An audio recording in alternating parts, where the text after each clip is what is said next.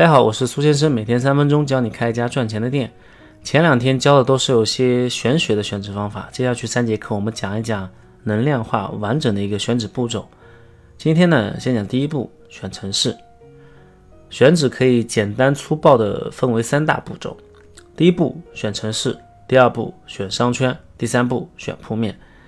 那第一步选城市的主要目的呢，是看市场容量，你要开这个品类，在这个城市有多少目标客户群。足够养活几家店，是饿不死的状态呢，还是让每家店都能吃到饱饱能发财？第二步呢，选商圈主要是选人群，不同的商圈业态有不同的消费人群，对不同的品类的需求也是不一样的。比如学生商圈更偏爱高糖高奶的，客单价比较低的品类；社区的商圈更偏爱健康的，客单价相对比较高的一个品类。第三步选铺面主要看流量。只要商圈人群是符合定位的，那么选铺面就只剩下怎么样在更低的价格上拿到流量更大的铺面，以及怎么去避免一些流量死角。呃，我们一步步往下看，先考察城市。考察一个城市，先看一些硬性的数据，比如说总人口啊、出生率、核心产业。我这里拿四川乐山做一个案例。四川乐山位于岷江、青衣江、大渡河三江交汇的地方，常住人口呢是三百二十六万左右。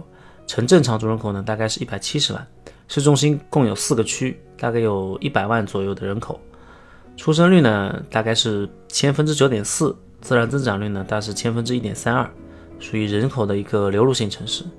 第一二三线产业对经济增长的贡献率分别是四点二、五十四点一和四十一点七，整个城市是顺河流的方向线性延展的，从南到北大致分为三个区域：老城区、新老交接区和新城区。总体看来，这是一个年轻的、发展比较均衡的城市。旅游业和工业都还可以，工业可以吸纳大量的年轻人，旅游业可以带来一些新鲜的外来游客。那看完硬件数据是 OK 的，那么再来看看市场的容量，这里就可以用到我们之前学过的参考物考察法。这里几个参考物，看一下这个城市里面我们要开的品类容量是不是足够大。比如说你打算开一家主打芒果的港式甜品店，那么就可以把芒果作为一个参考物。当地有多少家水果店？具体分布在哪些区域？在地图上把这些水果店都都一一标注出来，观察下哪个区域它的密度最高，哪个区域它的密度最低。统计这些水果店里面有几家是在卖芒果的，一般有几个品种，芒果一般摆在哪个位置？是出口呢，还是门口，还是说是比较靠近后面的？芒果它占了多少大的面积？比如说它是一个位置呢，两个位置呢，还是三个位置？新鲜程度怎么样？比如说台芒呢？你可以通过黑斑来判断保存那个时间，黑斑越少越新鲜，说明它周转期就越短，卖的就越好。最后呢，看看价格怎么样，相比水果上的批发价有多少溢价，可以将上面的信息整理成一张表格。那除了水果店里的芒果，水果批发市场的芒果也是可以作为参考的。比如说有多少商贩在卖芒果，占比怎么样？那如果你擅长搜索的话，也可以找一下当地芒果的一个消费数据。看完芒果的数据呢，我们再看看同行的数据。你可以把市内所有的港式甜品店都找出来，把他们的外卖平台数据都统计出来。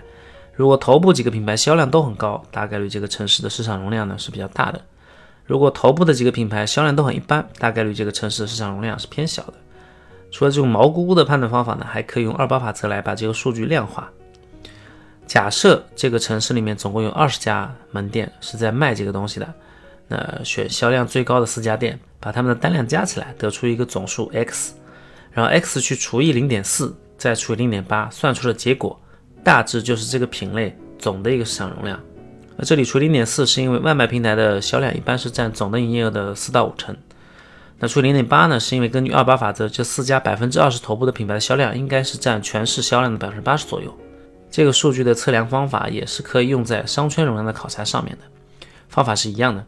那芒果加上同行这个参考物呢，交叉对比能不能开，差不多就有一个初步的结论了。那有些人可能会说了，像上海这么大的城市，我怎么用这个方法来考察呢？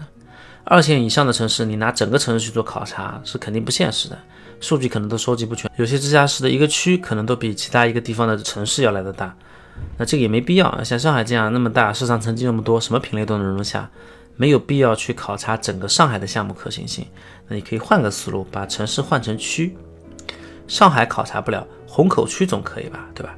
重庆考察不了，考察渝中区总可以吧？考察城市是为了看市场容量，就是你开的这个地方有多少人，有可能是会去你店里消费的。